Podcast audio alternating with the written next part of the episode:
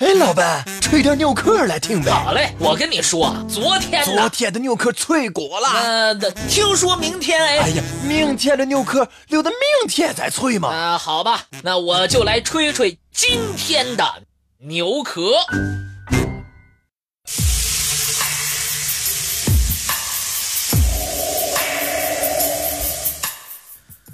乾隆皇帝。是历史上在位时间最长的皇帝，也是史书中记载的享年最高的皇帝。他目光长远，在执政期间功绩显赫，富国民安，与先祖一起开创了有名的康乾盛世。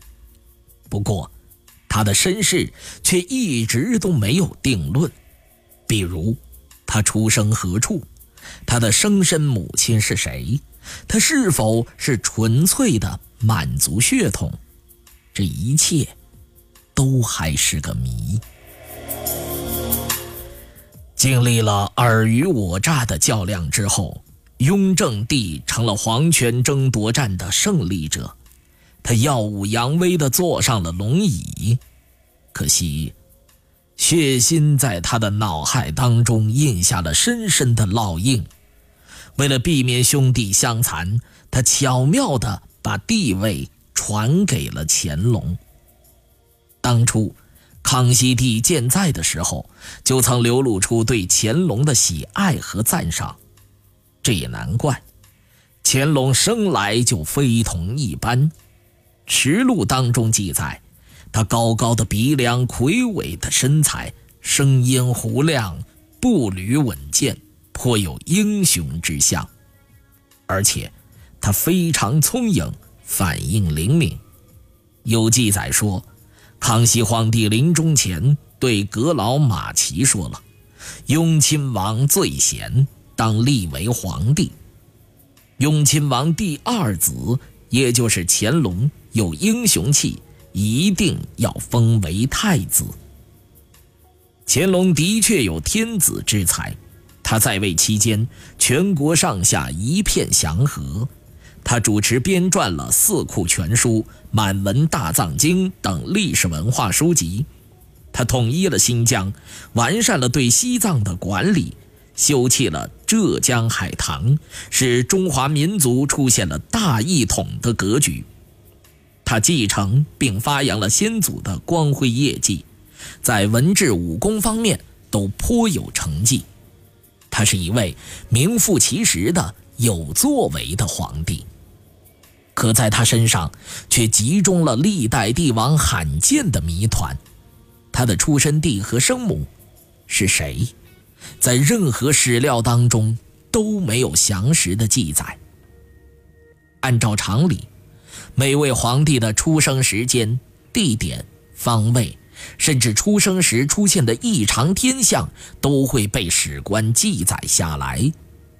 但乾隆皇帝的出生地点却没有明确单一的记载，到后来甚至流传出各种说法。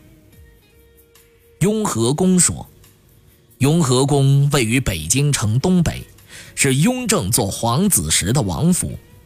乾隆也多次强调自己生于此处，但反对者认为这是乾隆在极力撇清外边关于自己出身的传言。河北承德避暑山庄的狮子园说，乾隆在世时的官员管世明和嘉庆帝持这种观点。管世明曾写过涉及乾隆出生地的诗句。年年会日行相去，狮子园边感圣钟，并附有小注说，狮子园是乾隆皇帝的出生地，乾隆常在雍正驾崩的忌日来这儿小住几天。嘉庆也认为，他的父亲出生于此处，只是后来在为父撰修实录和圣训时，却遵照了父亲的说法。草棚说，这种说法是民间广为流传的一种，也是乾隆极力撇清的一种。这种传闻称，乾隆是汉族女人所生。当时他的母亲未婚先孕，为了避人耳目，便在草棚当中生下了他。后人搞不清楚的不仅仅是乾隆的出生地，还有乾隆生母的真实身份。有史学家认为，乾隆的生母是孝圣贤献皇后钮祜禄氏。玉牒当中记载，雍正第四子乾隆生于康熙五十年，有灵柱之女。后来的孝圣献皇后钮祜禄氏产于雍和宫。原来，清朝政府规定，皇族生儿育女每三个月上报一次。注明出生时间和生母姓名，每十年根据出生与死亡的情况的底稿填写皇室族谱。清皇室四谱当中说，钮祜禄氏出身名门望族，是清开国元勋弘义公鄂尔都的曾孙女。乾隆帝对钮祜禄氏也极为孝顺。并且专门用三千多两黄金为他做了一个金发塔，专门盛放母亲梳头时掉下来的头发。可是这种说法依旧引出了许多反对之声。民间有传说认为，乾隆的生母是浙江海宁大学士陈世谦的夫人。陈世谦的夫人和雍亲王的福晋。在同年同月同日，分别生了一个男孩和一个女孩。